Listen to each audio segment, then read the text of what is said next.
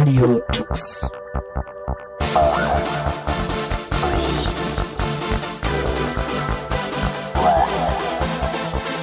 German Linux Radio, the German Linux Radio.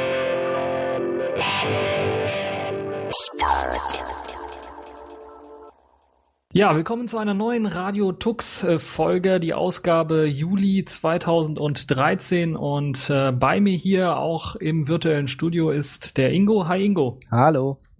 Und wir wollen quasi die Runde fortsetzen, was die Linux-Distributionen angeht. Wir haben uns ja in den letzten Folgen ein paar Debian-basierte Linux-Distributionen angeschaut und wollen jetzt wieder zurück zum Anfang quasi springen, was den, äh, was den Buchstaben angeht oder was das Alphabet angeht. Nämlich wir springen zu A und äh, da wird vielen natürlich äh, direkt einfallen, was für eine Linux-Distribution wir besprechen wollen, nämlich Arch Linux.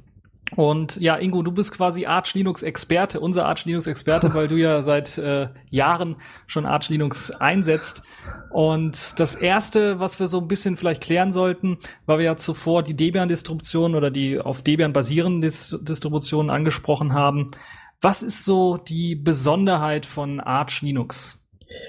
Ähm, ja, wo du gerade gesagt hast, Debian, also ähm, schon mal das Paketformat. Also Debian hat ja ein eigenes, ähm, das Debian Paketformat, dann ähm, gibt es viele Distributionen, die setzen auf äh, RPM und wie OpenSUSE, wie Fedora. Und ähm, Arch Linux macht es ganz anders. Sie haben ein eigenes und von daher ist das schon mal ein großer Unterschied. Das ist quasi nochmal von Grund auf neu entwickelt. Das ist jetzt nicht so wie ein Ubuntu, was auf Debian aufsetzt oder wie äh, ein OpenSUSE, was irgendwann mal auf ähm, Slackware aufgesetzt hat oder sowas, sondern es ist quasi nochmal eine komplette Neuentwicklung, die sich auf die Fahnen geschrieben hat, das KISS-Prinzip umzusetzen, also keep it uh, simple and stupid, also mach so einfach äh, wie möglich und äh, lass es nicht so ewig groß werden, dass es kein Mensch mehr versteht. Ähm, verstecke nicht irgendwelche Sachen vor den Benutzern. Ähm, und äh, das macht das Ding schön schnell, aber auch ein bisschen schwieriger zu handeln, weil halt nicht für alles eine GUI da ist ähm, und man doch öfter auf die Kommandozeile gehen muss. Also es ist quasi ein System für Leute, die sehr viel basteln wollen, die sehr viel anpassen wollen an ihrem Linux-System, die wahrscheinlich dann auch ihr Linux-System von Grunde auf neu einrichten und aufbauen wollen, weil so einen Standard-Arch Linux als Installation, was jetzt mit dem GNOME Desktop oder einem KDE Desktop daherkommt, gibt's nicht, oder? Nee, genau, die, äh, es wird nichts favorisiert. Also es ist nicht so, dass man äh, da irgendwie seine CD oder DVD reinschmeißt, wie bei einem OpenSUSE oder bei einem, selbst bei dem Debian, der Installer mitbringt und äh, sich dann durchklickt und dann irgendwie ein paar Standards vorgesetzt kriegt und dann äh, nach einer Zeit äh, warten, dann irgendwie hochkommt mit einer mit einem KDE oder mit einem GNOME oder mit äh, was weiß ich. Und das ist alles schön eingerichtet und funktioniert gleich, sondern ähm, erstmal gibt's keinen richtigen Installer, sondern man muss da schon ähm, alles selber machen von Hand. Und zweitens, wenn man dann alles installiert hat, landet man erstmal in der Shell. Sonst nix. Also in einer, quasi in einem minimalen System, und man hat dann die Möglichkeit, ganz einfach Software nachzuinstallieren, gehe ich von aus. Also kann man da dann auch einfach sagen, okay, ich möchte jetzt einen GNOME-Desktop haben und der installiert dann tatsächlich nicht nur den Desktop, sondern auch vielleicht mal so ein paar Standard-Applikationen dazu. Oder muss man das tatsächlich alles von Hand äh, sagen, was für, was für ein Paketmanager man haben möchte, was für ein Webbrowser und so weiter und so fort? Nee, es gibt sogenannte Metapakete. Das heißt, äh, wenn, wenn du, wenn du ähm, ähm sagst, du willst KDE installieren, installiert er alles mit, was so für so ein Standard KDE ganz gut ist. Ähm, es gibt dann zum Beispiel von KDE auch noch eine minimalere Variante. Dann installiert er nicht ganz so viel mit. Ähm, also da gibt es sogenannte Metapakete, da sagt er dann auch, was er jetzt alles mit installieren würde wollen.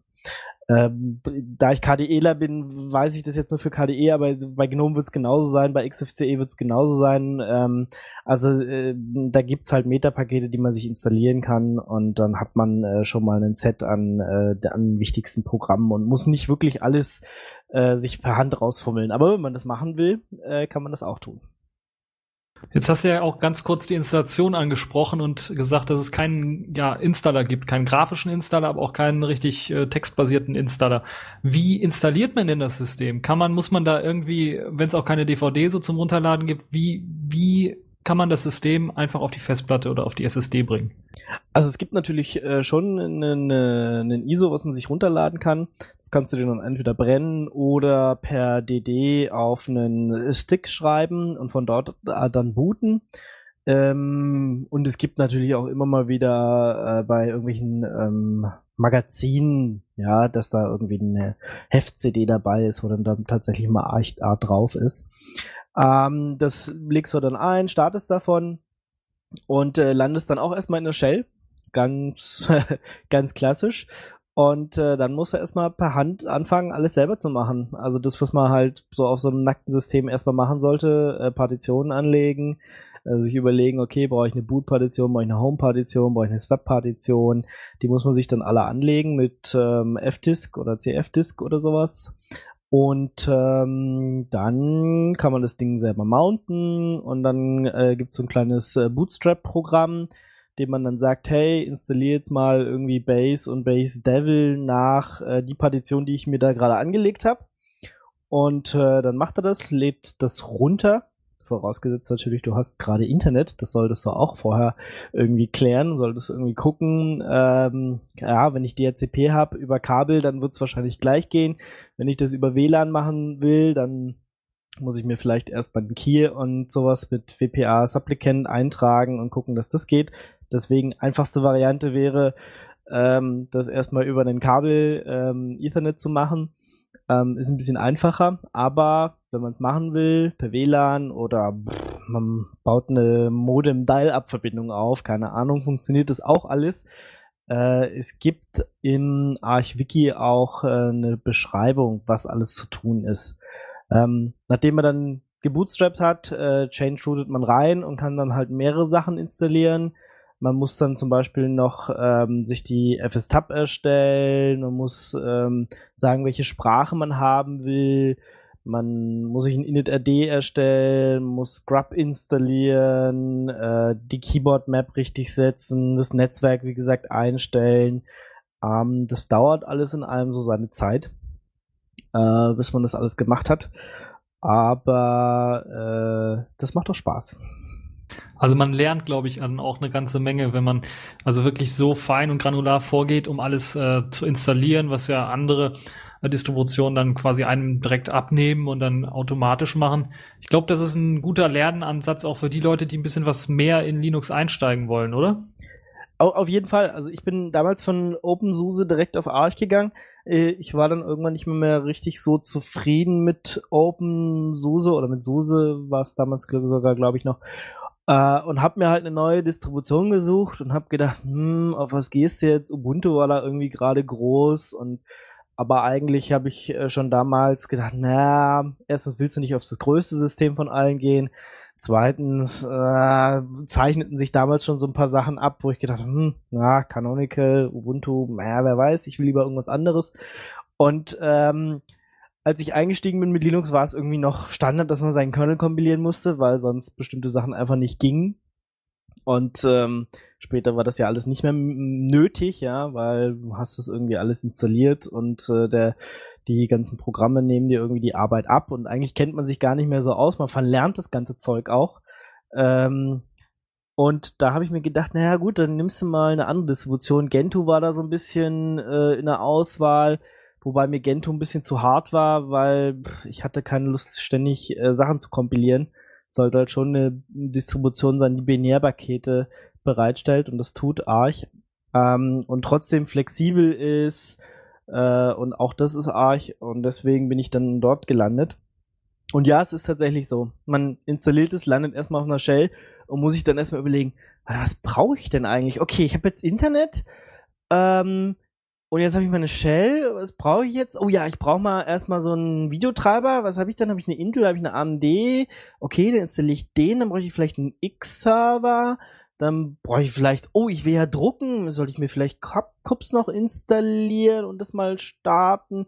Was braucht man noch so? Brauche ich vielleicht einen Samba? Brauche ich einen FTP-Server?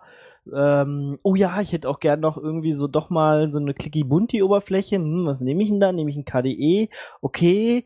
Ah, jetzt habe ich ein X und wie starte ich das? Da brauche ich doch noch so ein äh, KDM, also ein Display Manager, so ein Login Manager, der mir, der mir äh, das anstellt. Oh, ich habe noch gar keine User. Soll ich vielleicht mal User anlegen? Ja. Ähm, alles sowas, äh, woran man schon eine Weile einfach nicht mehr gedacht hat, weil die ganzen Skripte einem die Arbeit abnehmen, äh, lernt man da wieder. Auch ähm, muss man tatsächlich damit umgehen. Also wer nicht auf die Kommandozeile gehen will, der ist bei Arch einfach total falsch, weil das System upgraden ähm, und schon die ganze Installation alleine ist einfach ohne die Kommandozeile nicht zu machen. Nach der Installation hast du ja dann gesagt, kann man den Desktop nachinstallieren und Xorg und so weiter und alles einrichten. Ich gehe dann davon aus, dass äh, wenn man die Programme natürlich dann auswählt, dass da auch äh, eine stattliche Anzahl von Programmen dann auch in den äh, Archiven von Arch vorhanden ist, so dass man da auch äh, sein Lieblingsprogramm dann auch nachinstallieren kann, oder? Genau, also du hast ähm, verschiedene Repositories. Ähm, das muss man natürlich auch dann nach der Installation erstmal machen, äh, auswählen, welchen Server ich eigentlich haben will vielleicht die nächsten deutschen Server erstmal nehmen, äh, von dem dann die ganzen Pakete kommen. Du hast äh, die Core-Sachen, wo alles Wichtige drin ist, aber jetzt auch äh, nicht, ähm, ja, nicht fünf Audioprogramme oder sonst was. Die Sachen sind dann eher im Extras Repository oder sogar in einem Community Repository. Also das sind erstmal so die drei, in denen sich's aufteilt. Ähm, dann hast du von diesen auch noch mal jeweils Testing-Varianten, wenn du irgendwie sagst, na, du willst äh, nicht nur Bleeding Edge sein, sondern auch äh, total Hardcore, ähm, wirklich immer den Entwicklungszweig äh, von Arch Linux haben. Wenn du das willst, kannst du auch noch die Testing-Sachen anmachen. Ähm, und dann gibt's natürlich noch ein Multi-Lib-Repository, wo ähm, Sachen drin sind, dass du 32-Bit-Software auch auf deinem 64-Bit-System laufen lassen kannst. Ja, das sind so die ähm, Repositories, wo Binärpakete drin sind, die man sich einfach dazu installieren kann. Und dann gibt's noch eine riesen, riesengroße Community, die das sogenannte AUR, das AUR, das Arch User Repository bereitstellt. Und das sind jetzt keine Binärpakete, sondern äh, da liegen so, sogenannte Package Builds rum. Da steht dann halt einfach drin, ähm, da steht dann drin, okay, lad dir mal die Datei äh, von SourceForge Star runter, kompilier die mal mit den und den Parametern und dann installier das mal. Ähm, und da gibt's eine Webseite, wo man sich die ganzen runterladen kann und angucken kann. Es gibt aber auch äh, lauter Tools ringsrum, die das dann ein bisschen automatisieren. Ich benutze da zum Beispiel Yaurt. Ähm, das hat auch die gleiche Syntax wie der Paketmanager, der bei Arch dabei ist. Der nennt sich Pacman, der Paketmanager. Der hat eine schön einfache Syntax eigentlich, ist dann halt so wie UpGet oder Aptitude. Ähm, damit kann man sich die Sachen runterladen und wie gesagt, um auf dieses große, große User Repository zuzugreifen, wo wirklich dann eigentlich, also ich habe echt noch nichts gefunden äh, oder ja, gab's mal irgendwas, was es nicht gab? Also es gibt, glaube ich, in dem Ding echt alles äh, egal was du brauchen könntest, irgendein User hat's schon mal gemacht. Äh, manche Sachen sind halt, haben vielleicht gerade keinen aktuellen Maintainer, dass es gerade nicht baut, aber dann kann man sich das mal angucken und äh, die Sachen vielleicht fixen. Oder wenn es wirklich was nicht geben sollte, dann kann man auch sein eigenes äh, Paket erstellen und ähm, dort hochladen oder zumindest erstmal ähm, in seinem eigenen Arch bauen und äh, dort einpflegen. Aber wie gesagt, es ist eigentlich fast alles, was es da draußen irgendwie für Linux gibt. Äh, selbst die krudesten Dinge äh, sind im Auer drin, weil irgendein User auf dieser Welt hatte wahrscheinlich schon mal das gleiche Problem wie du. Ja. Also ist das AOR quasi sowas wie ähm, oder eine erweiterte Version das von von dem, was man als PPA unter Ubuntu vielleicht kennt. Ge ja, genau. Wobei ähm, ich die, das natürlich eine viel, viel schönere Variante ist bei Arch Linux, finde ich zumindest, weil du musst nicht irgendwie boah, für Paket X willst du jetzt PPA Y haben und warte mal, das Paket gibt's nur in dem PPA und dann hast du irgendwie 30.000 PPAs, die du eingetragen hast und eigentlich sieht kein Mensch mehr durch und äh, drittens äh, beißen sie sich alle gegeneinander, weil äh, niemand hat die gleichen PPAs aktiviert wie du wahrscheinlich Äh, und dann hast du irgendwelche Konflikte, die auch selbst Aptitude nicht mehr ganz klar kriegt. Ähm, nee, das ist bei Auer und bei Aurt und bei Pac-Man irgendwie alles schöner und besser, weil äh, das funktioniert meistens. Äh, ja. Ja, was du auch noch angesprochen hast, ist Bleeding Edge. Das heißt, anders als äh, die Debian-basierten Distributionen, die wir angesprochen haben, sieht das halt bei Arch so aus, dass immer eine sehr aktuelle Software mit in den Repositories drin ist, also quasi die brandaktuelle Software, die brandheiße Software, wo man sich auch dran ver verbrennen kann, oder? Ja, ja, äh, hat alles seine Vor- und Nachteile, klar. Ähm, auf der anderen Seite, auf der einen Seite bist du immer Bleeding Edge, du hast immer den neuesten heißen Scheiß, ja. Egal, wenn jetzt äh, ein neues KDE rauskommt, ist es innerhalb von ein paar Stunden dann auf deinem System auch drauf. Wenn ein neuer Kernel rauskommt, ist der nächsten Tag auch bei dir auf der Platte. Äh, wenn ja, neues Programm Y erscheint, äh, hast du das auch äh, relativ schnell geupdatet. Das ist halt ein, ein Rolling Release Modell. Das heißt, ähm, es gibt nicht wirklich so wie bei Debian, okay, heute kommt Debian 7 raus und dann ist das, was sie damals reingetan haben, irgendwie schon gefühlte Steinzeitjahre alt, sondern du bist halt immer, immer mit vorne an der Speerspitze, immer bei den aktuellen Sachen dabei. Ähm, ist, ähm, Gerade als Desktop-User finde ich das spannend. Jetzt als äh, Server-User, da habe ich auch gerne mal abgehangenen äh, Scheiß, sondern und nicht den neuesten heißen, aber äh, gerade so in der Desktop-Welt hätte ich schon immer gern den neuesten Browser und den neuesten äh, VLC und den neuesten äh, IRC-Client und den neuesten Media-Abspieler und mein neuestes ähm, Mail-Programm und so weiter und so fort. Hat ja dann auch den ganz großen Vorteil, dass man einfach sein Arch Linux nur einmal installieren muss und dann auch keine riesengroßen Upgrades mehr fahren muss, wie man es vielleicht beim Debian von einer Version auf die andere machen muss, sondern da ist man ja quasi oder wird ständig mit neuen Versionen versorgt, so dass man quasi immer auf dem aktuellsten Stand ist, was die Open Source Welt angeht, was die Linux Welt angeht. Das ist, glaube ich, ein riesengroßer Vorteil, also für all die Leute, die sich äh, ein ständig aktuelle, aktuelles System pflegen wollen.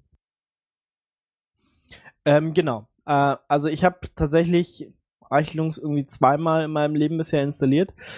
Ähm, das erste Mal irgendwie vor fünf, sechs Jahren ähm, und dann eigentlich nie wieder, weil die Festplatte hat man dann irgendwie mitgenommen oder man hat sie von mit DD von A nach B irgendwie rübergetragen und hat das System dann weiter benutzt. Erst als ich mir letztes Jahr einen, einen MacBook Air gekauft habe und das hat dann natürlich ein EFI und kein BIOS mehr und war sowieso ein bisschen anders. Da habe ich dann nochmal tatsächlich neu installiert und nur meine ganze Paketliste Liste mitgenommen. Hab dann halt, so wie man es bei Debian auch machen kann, einfach gesagt, ja, exportiere mir mal alles, was ich mir jemals so installiert habe. Ähm, dann kannst du noch durchgehen und vielleicht ein paar Sachen rausschmeißen, die du nicht mehr brauchst und hab sie dann auf dem neuen System wieder äh, geladen und dann hat er die dort einfach wieder neu aus dem Internet gezogen und wieder installiert. Äh, aber so einen Umzug kann man, kann man mit einem Arch Linux machen. Aber ansonsten ist es wirklich, du installierst das Ding einmal und im Idealfall läuft und läuft und läuft und läuft es, bis es dann mal kaputt geht. Weil das kann dir auch passieren. Ähm, deswegen sollte man tatsächlich, wenn man Arch Linux benutzt, auch öfter mal auf die Arch-Webseite gehen, egal ob jetzt auf die deutsche oder die englische, weil da ab und zu mal Hinweise stehen, was man jetzt besonders aufpassen sollte, weil sich irgendwas Großartiges geändert hat, wie zum Beispiel als System D eingeführt wurde, äh, wie zum Beispiel letztens als ähm, alles nach User Bin transportiert wurde und nicht mehr unter Bin, unter slash S-Bin und User S-Bin und sowas liegt. Ähm, da muss man dann halt schon aufpassen und äh, vielleicht die Schritte, die sie dann auf ihrer Webseite erklären, auch wirklich so machen und nicht einfach denken, boah, ich bin ja eh der größte Held, ich mach das jetzt mal schnell und benutze noch noch Minus Minus Force, äh, weil das ist bestimmt gut. äh, könnte es auch sein, dass es irgendwie schief geht. Aber es geht auch öfter mal schief, muss man ganz klar sagen. Äh, selbst wenn man versucht, alles zu beachten, manchmal verhakt sich's irgendwo, wo du denkst, hä, was ist denn jetzt schon wieder passiert? Ähm, und dann muss man halt doch mal irgendwie in die Arch-Foren gehen. Ähm, irgendjemand hat das Problem wahrscheinlich auch schon mal gehabt. Äh, letztens ist mein System nicht gebootet, weil ich dann gesehen habe, okay, sie haben wieder da irgendwas umgestellt, irgendein Paket ist deprecated, was ich ja vorher so eingesetzt habe. Ähm, hatte noch mit der Systemd-Umstellung zu tun. Ähm, und dann ist mein System nicht mehr gebootet und haben gedacht, hä, was, was ist denn jetzt schon wieder los? Was haben wir denn jetzt schon wieder gemacht, ja? Ach ja, äh, da bastelt man halt mal eine Stunde oder eine halbe Stunde oder so und dann geht's wieder. Ja. Aber ich finde es halt auch schön, weil du wirklich, ja, du siehst noch, wie dein System funktioniert ähm, und bist halt doch noch mal dran und äh, verlässt dich nicht drauf, dass äh, irgendwie das schöne bunte, äh, die Welt irgendwie das schon alles für dich regelt. Also man sollte dann auf jeden Fall äh, regelmäßig auf die Arch-Webseite schauen, wenn man sich installiert, um zu gucken, ob da nicht irgendwie jetzt ein Update wieder reinkommt, was eventuell etwas kaputt machen könnte.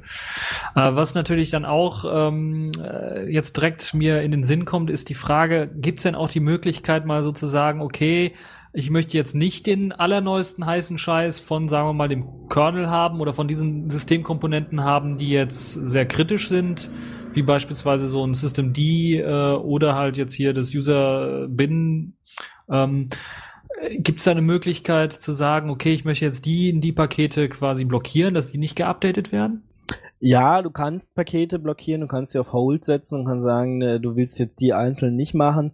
Muss halt wirklich aufpassen, äh, dass man das nicht übertreibt, weil ähm, natürlich äh, die getestete Version immer davon ausgeht, dass wirklich alles miteinander äh, verzahnt ist. Und deswegen ähm, würde ich da zur Vorsicht raten. Also es ist schon sicherer mit dem Rolling Release zu gehen und dann wirklich halt alle Pakete auch immer mit abzudaten und nicht äh, zu viele äh, rauszulassen.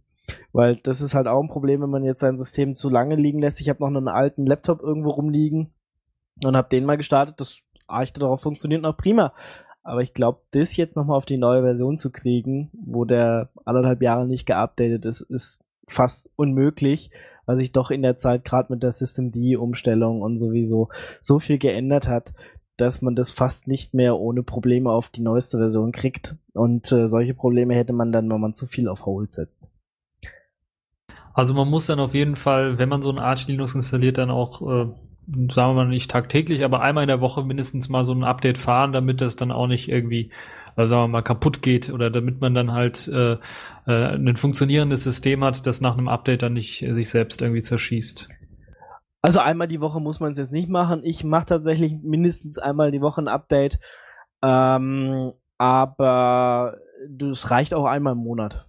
Also einmal im Monat würde ich dann aber doch schon empfehlen, dass man einmal im Monat äh, Pacman-SYU aufruft und dann wirklich alles Neue auf die Platte transportiert und dann mal seinen Rechner neu bootet, weil da ist garantiert ein neuer Linux-Kernel dabei. Das ist gefühlt, kommt der äh, auch einmal die Woche, weil irgend, irgendein Dot-Release äh, auf jeden Fall passiert und wie gesagt, wenn jetzt, äh, ich glaube 3.10 sind wir als nächstes, ne? Wenn 3.10 rauskommt, irgendwie so drei, vier Tage später ist es auch im Arch drin und äh, dann wird man halt da auch mit updaten. Ja. Das heißt ja dann auch, dass die Leute, die sehr, sehr aktuelle Hardware haben, dann vielleicht auch mal so ein Arch Linux ausprobieren könnten, um zu schauen, ob ihre Hardware denn mit den allerneuesten Paketen tatsächlich läuft. Wie sieht's denn da aus mit beispielsweise UEFI und Secure Boot? Gibt's denn da bei Arch Linux auch eine Lösung, die einem erlaubt, auf seinem aktuellen neuesten Windows 8 Rechner oder sowas dann ganz einfach, ohne dass man irgendwie was umschalten muss im UEFI, dann sein Arch Linux drauf zu installieren? Bin ich überfragt, habe ich, äh, ich habe äh, kein ähm, UEFI-System, äh, ich habe nur, ein, wie gesagt, ein EFI, das funktioniert. Deswegen wird ein UEFI ohne Secure Boot definitiv auch gehen. Äh, ob jetzt eins mit Secure Boot geht, kann ich dir gar nicht sagen. Ich könnte mal kurz googeln, äh, ob das geht. Ich, ich würde ich würd schon mal denken, dass die das gemacht haben.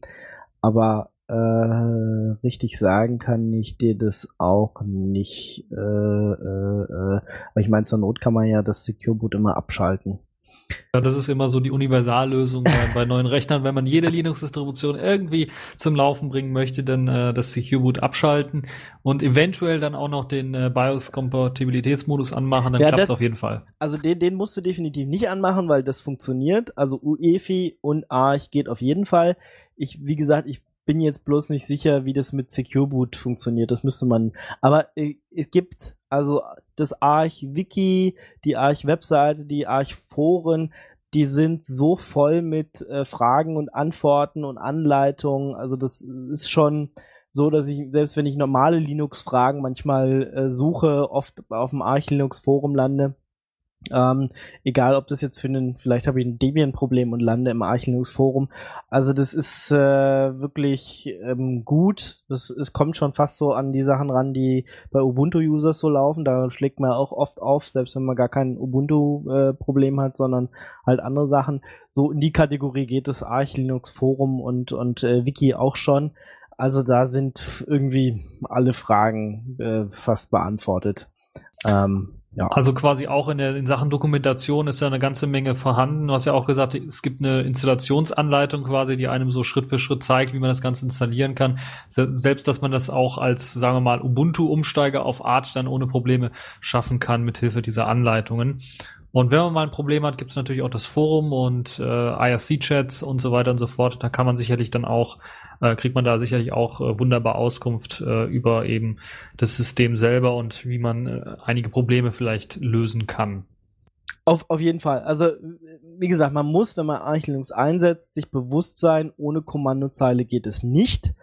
Ähm, und man wird an viele Ecken und Kanten stoßen, an Sachen, an die man schon irgendwie gefühlte Jahrzehnte nicht gedacht hat. Ähm, das heißt aber nicht, dass man jetzt hingehen muss und äh, jede Software selber kompilieren muss. Also es ist kein Gentoo, wo ich mir erstmal überlegen muss, okay, äh, was kompiliere ich mir denn alles und äh, welche Flex setze ich und äh, gehe dann erstmal drei Tage Kaffee trinken.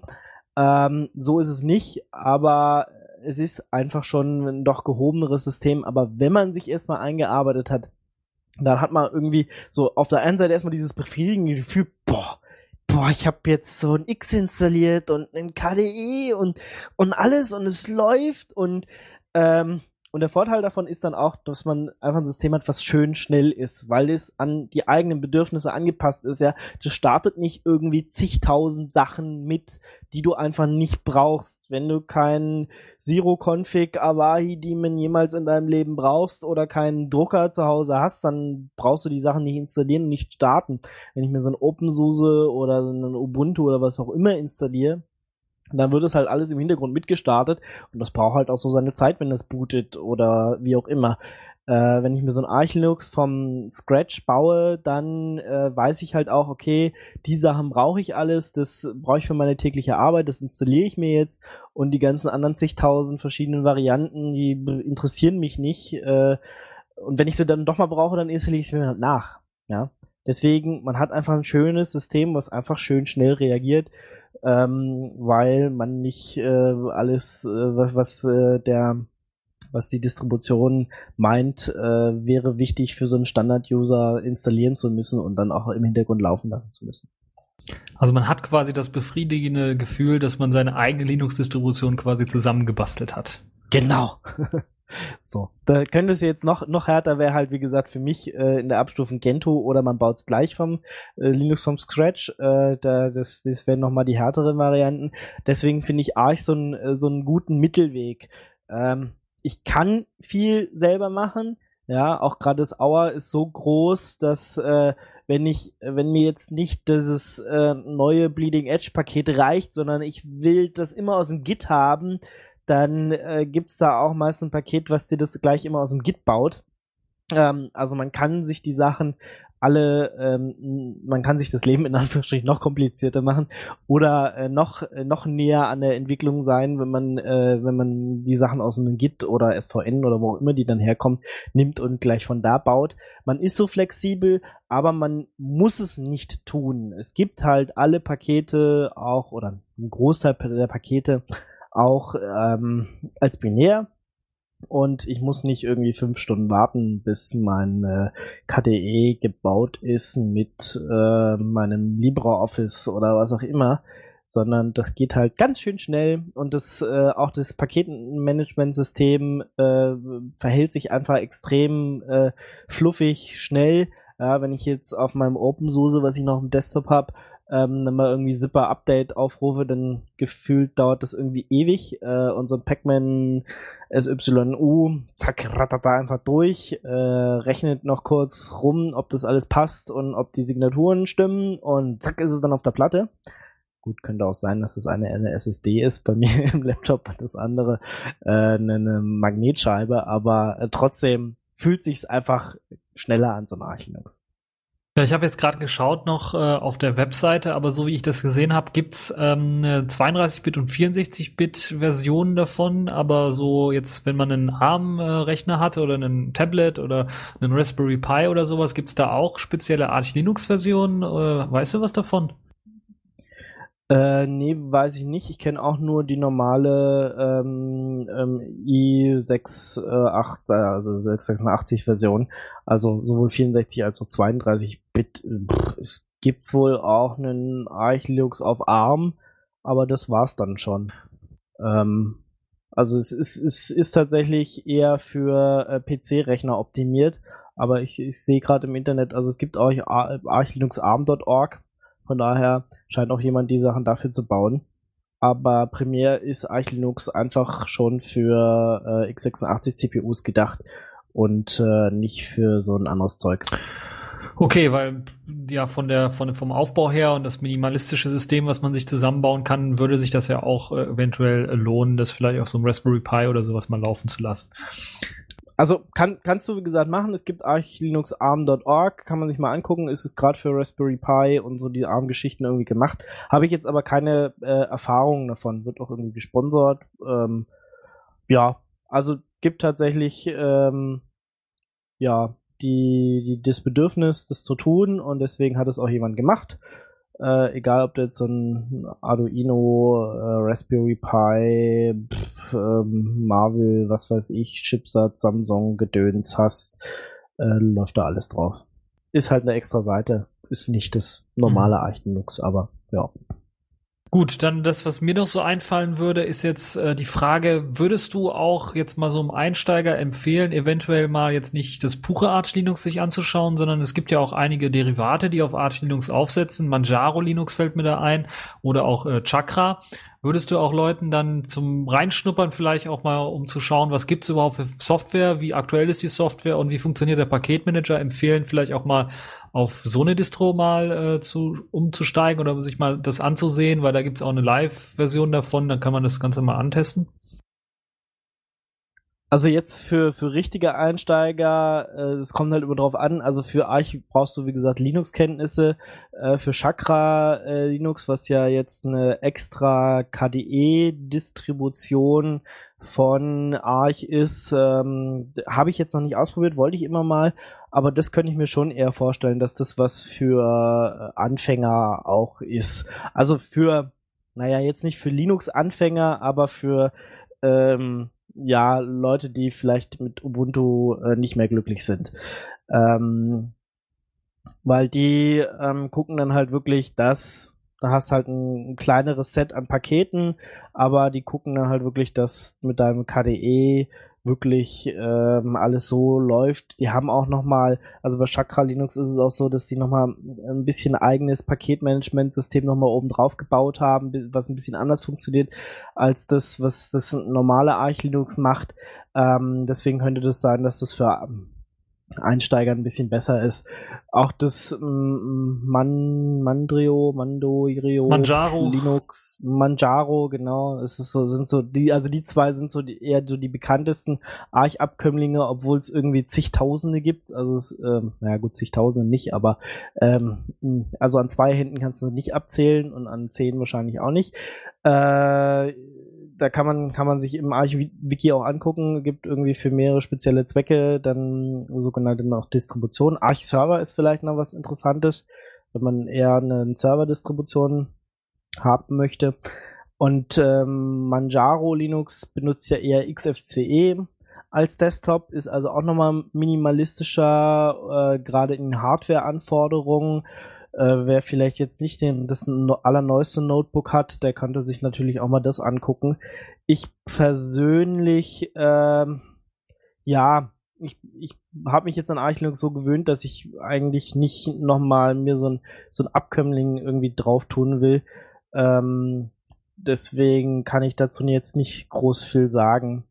Wäre aber für, wo du gesagt hast, gibt eine Live-CD davon, äh, mal zum Reinschnuppern auf jeden Fall eine Möglichkeit. Also von Manjaro Linux hört man auch öfter mal oder liest hier in Twitter, ähm, dass das wohl gut sein soll, aber da habe ich jetzt auch keine keine näheren Informationen zu. Also quasi deine Empfehlung zum Reinschnuppern vielleicht Manjaro oder Chakra ausprobieren, aber wenn man dann das System wirklich installieren möchte, dann sollte man wirklich den Arch Linux Weg gehen. Wird wahrscheinlich dann auch in, in Sachen Support ein bisschen was besser laufen, als wenn man sich so ein Manjaro installiert und dann äh, bei Arch Linux nach Support fragt, da werden sicherlich eine doof gucken, einige doof gucken, oder? Ja, auf jeden Fall. Also ich meine, wenn du dieses Manjaro und dieses Chakra Linux installiert, hast du natürlich einen Installer äh, und sowas dabei. Also es ist halt echt für Einsteiger einfacher. Ähm, ich fand es aber gerade gut irgendwie nennen in Anführungsstrichen Standard KDE zu haben, das einfach so gebaut ist, dass, dass es irgendwie nicht zigtausend Anpassungen hat und einfach schön schnell läuft und ähm, dass ich immer schnell aktuell bin und halt wirklich Arch Linux hat einfach selber eine richtig große Community, habe ich ja gesagt, das Wiki, äh, da findet man alles. Ähm, das war mir jetzt eher wichtiger. Äh, wenn man aber tatsächlich sagt, hm, ja, ich weiß noch nicht, ich will mal ein bisschen ausprobieren oder nee, mir reicht einfach eine KDE-Distribution, ich will gar nicht irgendwie was anderes noch ausprobieren, ähm, und ich hätte es gern ein bisschen angepasster, dann äh, kann man natürlich mal dieses Chakra ausprobieren. Oder ich will einen coolen ähm, äh, XFCE Desktop, der mir auch ein bisschen beim Installieren hilft und beim Einrichten äh, von der Zeitzone und äh, der, der, der Festplatte oder sowas, der mir so ein bisschen wenigstens GUI-Software an die Hand gibt, dann kann man das natürlich auch sich angucken, geht aber dann halt schon ein bisschen weg von diesem KISS-Prinzip. Äh, mach alles selber, mach so einfach wie möglich und äh, hau nicht irgendwie zigtausend Schichten zwischen den User und äh, den, den Tools, die es eigentlich machen. Ja, dann sind wir, glaube ich, fast komplett durch, was, was Arch Linux angeht. Gibt's dann äh, bei Arch Linux noch irgendwelche Besonderheiten? Also sagen wir mal extra Programme, die es jetzt nur für Arch Linux gibt. Du hast ja schon den Paketmanager angesprochen, da gibt's auch grafische Oberflächen, glaube ich, für. Ähm, Gibt es da noch irgendwelche Besonderheiten oder extra Tools, die es jetzt nur, die nur für Arch Linux irgendwie programmiert worden sind und eigentlich auch nur da lauffähig sind und Sinn machen? Also wie beispielsweise, was weiß ich, irgendwie so ein, ähm, äh, ein Programmchen, was einem anzeigt, was es gerade für neue Programme im AOR gibt oder irgendwie sowas. Also es gibt natürlich ähm, gerade was was was mit AOR zu tun hat, ein, einige Skripte und Programme, äh, die, die es einem helfen, äh, entweder Sachen ins Auer zu laden oder vom äh, Auer auf die Festplatte ähm, und dort dann zu kompilieren und einzurichten, ähm, wie dieses Jaurt und sowas. Aber ansonsten äh, hält sich das alles Gott sei Dank schön in Grenzen. Dass das, die meisten Pakete kommen halt einfach so auf die Platte, wie sie äh, in der freien Wildbahn auch wirklich existieren jetzt bei diesen Abkömmlingen, gerade Chakra und sowas, die basteln dann tatsächlich nochmal ringsrum ähm, Sachen, die es gerade dem Einsteiger ein bisschen einfacher machen. Aber sonst habe ich jetzt bei Arch Linux wenig Tools gesehen, außer jetzt bei der Installation, dieses Bootstrapping vielleicht noch. Ähm, es hat sich ja auch dann niemand mehr gefunden, der diesen Arch Installer wirklich noch weiter maintained, deswegen ist der ja irgendwann ähm, rausgeschmissen worden. Es sind nicht viele Programme, die irgendwas Besonderes machen. Also der Paketmanager ist einfach stark, weil er schnell ist und alles tut, was er soll. Ähm, aber nach dem KISS-Prinzip äh, wird auch wenig äh, gebaut oder wenig benötigt, was äh, sich, äh, was nicht irgendwie schon anders irgendwo anders gelöst ist. Und wenn es irgendwo gelöst ist, dann nimmt man halt die Variante und baut nicht nochmal seine eigene. Ja, das würde ja dann auch heißen, dass die Software, die allgemein bei Arch gepackt ist, meistens auch Vanilla-Software ist, also quasi direkt der Quellcode übernommen und entweder dann in kompilierter Form oder eben als, als AOR-Skript oder sowas äh, bereitgestellt. Äh, das heißt, da gibt's auch wenig äh, Paketmaintainer, die jetzt sagen, okay, ich mache jetzt noch extra, extra Zusatzpatches oder sowas, weil das eigentlich nicht benötigt wird, weil man ja immer den neuesten heißen Scheiß hat und nicht irgendwie was zurückportieren müsste oder irgendwie was auf Sonderwege für, für Arch Linux irgendwie patchen müsste, sondern das läuft dann alles quasi ungepatcht und äh, tritt dann da in den Repositories auf. Genau, es sei denn, du hast halt so Software, die ja nur bis Kernel 2, 6, 38 oder sowas läuft und danach nicht mehr, ja, äh, dann gibt's halt tatsächlich Patches, die es irgendwie hinkriegen, dass es auf neueren Versionen auch tut oder dass halt bestimmte Software ja, einfach mit, diesen, mit so einer neuen Umgebung, wie sie halt Arch Linux bereitstellt, irgendwie nicht tut. Da wird dann halt tatsächlich mal äh, gepatcht. Aber ansonsten, ja, ist es größtenteils Vanilla-Software, die läuft. Aber wenn es halt nicht funktioniert, dann müssen sie doch mal irgendwo patchen. Aber das wird in Grenzen gehalten. Eine Frage, die mir noch einfällt, ist, wie sieht's aus mit proprietären Treibern, also Grafikkartentreiber, ATI, äh, Nvidia? Gibt's da auch immer die allerneuesten Versionen von und wie einfach ist denn die Installation von solchen äh, Treibern? Äh, ja, gibt's. Also Arch Linux hat nicht so ein, in Anführungsstrichen, Problem wie Debian äh, mit, mit proprietärer Software. Wenn das gebraucht wird, dann wird es bereitgestellt und aus dem Auer kannst du die Sachen einfach installieren und zack, bumm, return und geht. Also dann auch immer die aktuellsten Versionen der, der Treiber. Genau. Also gebaut ähm, im Binärformat natürlich nicht unbedingt, aber im Auer auf jeden Fall. Und ähm, ansonsten, also ich habe jetzt AMD-Treiber, weiß ich gerade gar nicht, aber die gibt's auf jeden Fall im, im Repository drin und das sind, ja klar, warum sollten das nicht die aktuellsten sein? also, ja, funktioniert. Auf jeden also Fall. dann auch was für Gamer, also dann kann man ganz einfach seine proprietären Treiber nachinstallieren, Steam wahrscheinlich auch nachinstallieren, wird ja wahrscheinlich entweder direkt in den Repositories drin sein oder vielleicht im AOR zu, zur Verfügung stehen. Dann kann man sich seine neuesten Games dann auch runterladen und äh, dann auch zocken. Ist mittlerweile tatsächlich in, in die Community Repositories umgezogen, weil das so viele Leute benutzt haben. Also es ist immer so, wenn äh, viele Leute irgendwas benutzen, ähm, man kann auch Sachen im Auer hochvoten zum Beispiel, dann zieht es normalerweise in, in die Binärform äh, in, ins Community Repository ein. Und so es zum Beispiel auch mit Steam. Es war halt erst ein Auer-Paket, wurde dann oft benutzt, ist jetzt in, in, im Community-Teil. Und ähm, ja, also es ist auf jeden Fall was für Leute, die immer den neuesten heißen Scheiß wollen. Und jetzt beim, ich habe mal kurz AMD-Katalyst äh, eingegeben, äh, den gibt's, der, der ist im Repository drin. Ähm, oder beziehungsweise es gibt einen, gibt noch mal einen nicht offizielles Repository. Ähm, sorry, jetzt hat's hier gerade geklingelt. Äh, gibt ein nicht offizielles Repository, was man sich hinzufügen kann, wo das drin ist. Und äh, ansonsten baut man sich's halt aus dem Auer raus. Ja, ich glaube, dann haben wir quasi fast alles, was es so Wichtiges zu Arch Linux gibt, äh, durchgesprochen. Oder gibt es noch irgendeinen Punkt, den du unbedingt erwähnt haben möchtest? Äh, nö, fällt mir jetzt eigentlich nicht so an. Ähm, also nochmal vielleicht zum Paketformat wird auch vom, vom Build-Service, vom um, ehemals OpenSUSE Build-Service unterstützt. Also wer jetzt sagt, er, er baut ähm, ihr für mehrere Distributionen Pakete, kann äh, das auch mit dem Bildservice machen. Ähm, ja, zeigt auch schön neben RPM und äh, SUSE ist das eins, was jetzt äh, viel groß benutzt wird. Ja, okay, dann haben wir, glaube ich, Arch Linux komplett durchgesprochen und äh, ja, das war's dann für eben unseren kleinen Blick auf Arch Linux. Auf jeden Fall eine Distribution für Leute, die sich ein bisschen was mehr mit Linux beschäftigen wollen, die so richtig mal einsteigen wollen in die Linux-Welt und richtig tiefgründig sich mit äh, damit befassen wollen.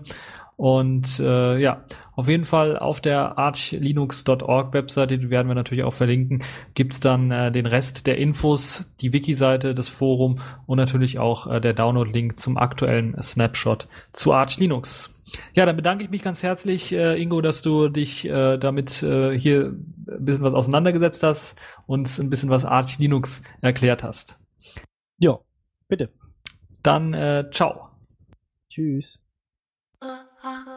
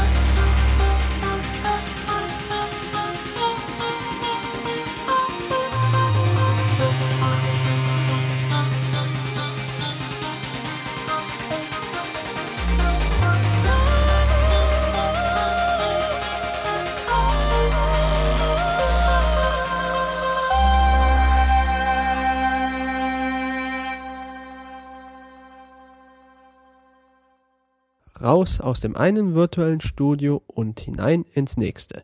Dankeschön an Ingo und Leszek für diesen sehr informativen Beitrag über Arc Linux. Ich muss zugeben, auch ich selber spiele schon seit einigen Wochen mit dem Gedanken mal zu Arc Linux zu wechseln. Aber im Moment konnte ich mich noch nicht so von meinem Linux Mint trennen. Das liegt wahrscheinlich auch daran, weil ich bin so ein kleines Debian-Kind. Also ich habe schon gern irgendwie Upget, Aptitude und so die Sachen um mich herum. Aber ich denke, wenn ich jetzt mal wieder ein bisschen mehr Zeit habe, werde ich den Umstieg mal wagen. Die Musik eben, das war Off Water and Ice featuring Jin Sian von DJ Spooky. Wie immer freie Musik von Jamendo, die ihr herunterladen könnt und auch sollt. Weniger ist mehr, heißt es doch immer so schön.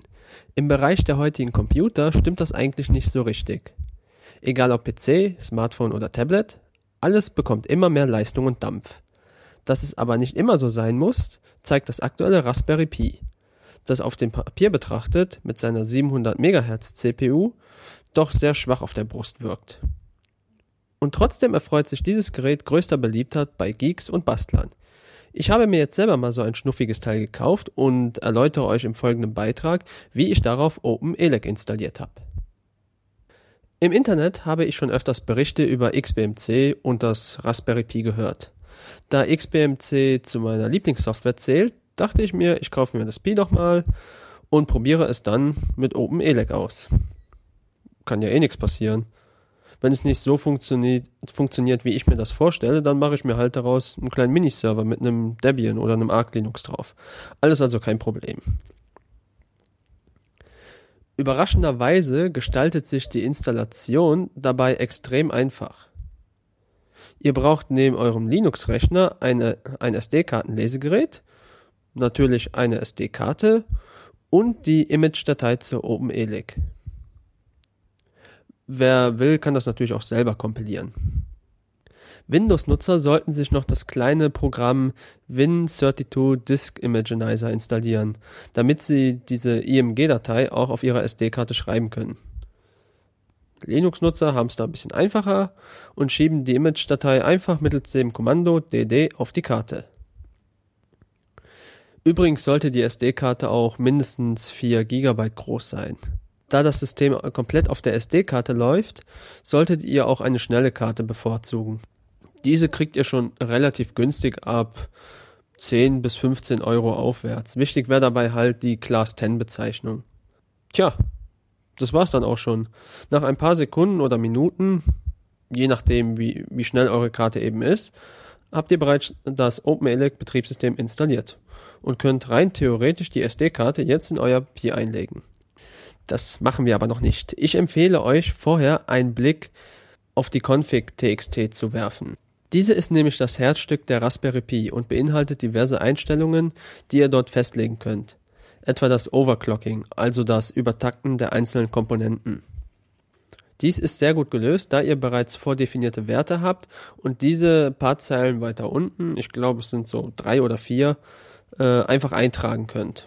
Ihr müsst das Ganze dann nur noch äh, auskommentieren und fertig. Ich empfehle aber, dass ihr euch auf jeden Fall im Netz nochmal diverse Wikis und Anleitungen durchlest, um einen Garantieverlust zu vermeiden. Es ist wohl so, dass ihr die CPU übertakten könnt auf einem bestimmten Bereich, ohne dass ihr Garantie verliert, aber sobald ihr die Netzspannung anhebt, ändert sich das. Das kann zu Garantieverlust führen. Das solltet ihr euch aber auf jeden Fall nochmal durchlesen. Da gibt es auch eine Menge guter Wikis und in der config.txt ist selber nochmal ein Link hinterlegt den ihr dann auch besuchen könnt. Weiter unten in der Konfigurationsdatei findet ihr aber auch die Platzhalter, wo ihr eure Lizenzschlüssel eingeben könnt. Dies möchte ich euch auch sehr ans Herz legen, damit ihr nicht wie ich auf die Nase fallt beim Abspielen eurer Videos. Die Raspberry Pi, oder ist es das? Weiß gerade nicht. Feminin, sachlich. Hm. Naja. Wie gesagt, also die Raspberry Pi kann nämlich MPEG 2 und VC1 Videos auf die interne GPU auslagern, um die ARM-CPU nicht unnötig zu quälen. Da diese Codecs aber lizenzbehaftet sind, müsst ihr euch diese beim Hersteller erst kaufen. Das ist relativ einfach. Dazu müsst ihr nur auf die Herstellerseite gehen und eure Seriennummer eures Piece eingeben. Und darauf warten, dass nach Abschluss des Kaufes eine E-Mail mit den Lizenzschlüsseln zu euch kommt, die ihr dann, wie bereits gesagt, in die config.txt eintragt. Das kann laut deren Auskunft bis zu 72 Stunden dauern. Bei mir hat's, glaube ich, etwas länger als eine halbe Stunde gedauert. Also eigentlich sehr moderat. Wenn ihr sagt, ja, ich spare mir jetzt die Codex, brauche ich nicht. Es funktioniert in der Regel schon. Das Problem ist nur, sobald ihr eben MPEG 2 oder VC1 Videos abspielt, habt ihr nur Ton und kein Bild. Wenn ihr also zum Beispiel sagt, ihr habt eine DVD-ISO, also ihr habt euch vielleicht selber mal eine DVD für die Familie gemacht und ihr wollt die abspielen, kommt nur Ton. Ist nämlich MPEG 2 da die Codex beide zusammen aber etwas knapp unter 5 Euro kosten, je nach Wechselkurs, ist das, glaube ich, noch alles in einem angemessenen Rahmen. Um übrigens an die bereits erwähnte Seriennummer zu kommen, die ihr ja für den Kauf braucht, sollte sich euer Raspberry Pi am besten im heimischen Netzwerk befinden, damit ihr auf diese per SSH zugreifen könnt. Die IP-Adresse könnt ihr dann zum Beispiel über das XBMC-Menü erfahren unter Settings. Anschließend müsst ihr dann halt nur noch auf der Konsole cat slash proc slash cpu info eingeben und ihr bekommt dann ganz unten im Bereich Serial eure Seriennummer zu sehen. Die ändert sich auch übrigens nicht. Also selbst wenn ihr sagt, ihr wollt jetzt mal ein anderes XBMC ISO ausprobieren oder so, die Seriennummer bleibt halt natürlich immer gleich. Da OpenELEC mit XBMC kommt, steht euch auch auf euer Raspberry Pi die volle Funktionalität, die auch XBMC für den Desktop bietet, zur Verfügung. DVD-ISO-Dateien lassen sich genauso mit Menü abspielen wie MKV oder MP4-Videofiles. Getestet habe ich das mit den Filmen der Blender Foundation, vorzugsweise Big Bug Bunny und Sintel. Audio funktioniert natürlich auch. FLAC, MP3 und diverse andere Audiocodecs, sei es jetzt OGG oder Vorbis, funktioniert ohne Wenn und Aber. So sollte es eigentlich sein. Ihr könnt euch natürlich auch entscheiden, ob ihr als Quelle eine angeschlossene USB-Festplatte oder via UPnP oder DLNA auf eure Daten übers Netzwerk zugreifen wollt. Lediglich bei den Skins solltet ihr aufpassen, da diese je nach Aufwand durchaus CPU verbrauchen und das auf die Geschwindigkeit der Menüs gehen kann. Auch das Standardmenü, also das Confluence-Theme, läuft nicht so super flüssig, wie man es vermutlich von der PC-Version kennt. Das ist allerdings zu verschmerzen und wir reden ja auch nicht von einem Ruckeln oder ähnlichen.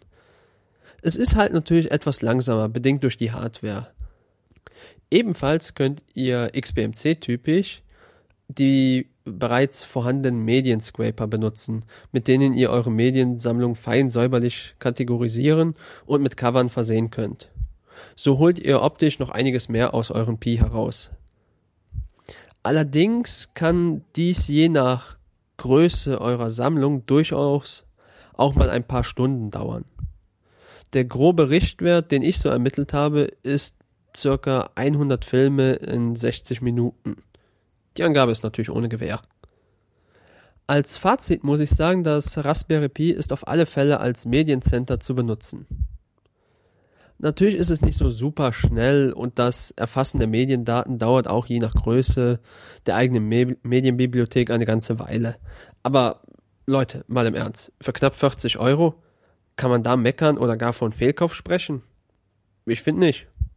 Alleine die Möglichkeit des gezielten Feintunings sei es nun die Übertaktung der Hardware, das Anpassen des Overscan-Verhaltens oder die komplexe Konfiguration der Advanced Settings von XBMC. Das Gerät überzeugt hier auf ganzer Linie und lässt sich einfach nach euren Wünschen anpassen. Dazu kommt dann natürlich auch noch die Tatsache, dass OpenELEC auch sehr aktiv weiterentwickelt wird. Nicht zuletzt, weil es auch den Support einiger XBMC-Entwickler genießt. Ich hoffe, ich konnte euch einen kleinen Einblick in eine Möglichkeit zur Nutzung der Raspberry Pi näher bringen. Falls euch jetzt auch das Raspberry Pi Fieber gepackt hat, im Netz findet ihr übrigens auch eine Menge an Anleitungen von deutschen und englischen Blogs zur Installation von OpenELEC oder auch RASP XBMC, je nachdem, was ihr jetzt bevorzugt, und zum Feintuning. In dem Sinne wünsche ich euch viel Spaß beim Basteln. Ja, ich könnte mir jetzt selber danken für den Beitrag, aber das wirkt dann schon irgendwie ein bisschen schizophren. Ich glaube, so schlimm ist es dann doch noch nicht mit mir. Mm, Was ich jetzt mit der Pi auch noch vorhatte, war ein kleiner Heimmedienserver. Das ist in der Regel auch relativ praktisch, weil ihr installiert das Betriebssystem ja auf der SD-Karte und wenn ihr jetzt also zwei SD-Karten habt, könnt ihr auch einfach die Karten tauschen und habt dementsprechend zwar noch eure OpenELEC-Installation gesichert, könnt aber halt auch einen anderen Verwendungszweck mit dem Raspberry Pi ausprobieren. Für diese Ausgabe hat es jetzt leider nicht mehr gelangt, aber ich hoffe, dass ich es in der August- oder September-Ausgabe, je nachdem wie ich Zeit habe, nachreichen kann, um euch dann meine Erfahrungen mit dem Raspberry Pi Mini-Server zu liefern. Leider sind wir jetzt aber auch schon am Ende der Sendung angekommen. Ihr merkt, uns hat das Sommerloch auch ein bisschen erwischt, was die Themen angehen. Wir hoffen, ihr hattet dennoch viel Spaß bei dieser Sendung. Würden uns freuen, wenn ihr uns auch nächsten Monat wieder hört. Bis dahin sage ich, bleibt gesund, genießt die schönen Tage, das Grill- und Badewetter und wir hören uns dann im nächsten Monat. Die Musik, die jetzt folgt, ist The Letdown Mister von Rumor Has It. Macht's gut. Bis zum nächsten Mal.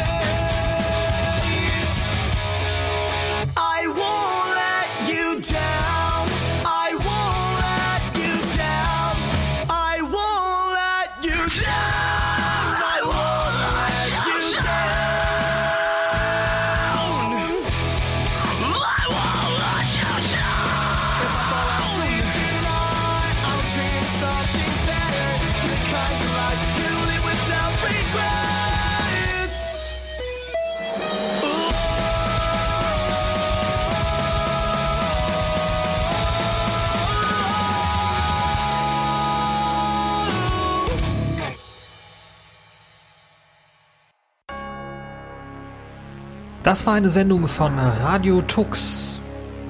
Herausgegeben im Jahr 2013. Unter Creative Commons Namensnennung Wiedergabe unter gleichen Bedingungen.